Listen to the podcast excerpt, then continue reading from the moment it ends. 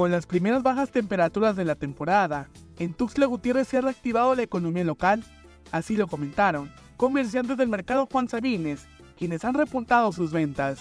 Pues gracias a Dios con este friocito que ya se siente lo que viene diciembre, de la fecha de aquí a diciembre, con el frío, gracias a Dios los tamales ahora sí tiene un consumo más, este, bastante, pues se podría decir.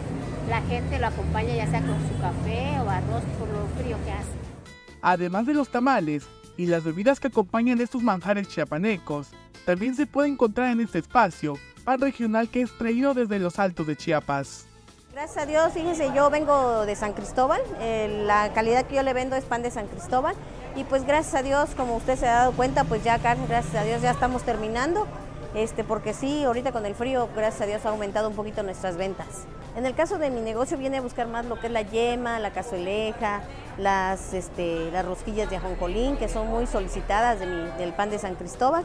Eso es lo que más vendemos en esto. Comentaron que en el caso de los tamales, para no afectar los bolsillos de los consumidores, los precios se han mantenido a pesar del constante aumento de la materia prima de estos alimentos de un año a la fecha sigo manteniendo los precios que son de a 25 pesos.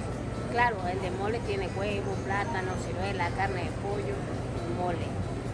Ahora sí que aquí la, calidad de la mercancía que usamos, de lo, lo, que es los ingredientes, pues es de buena calidad.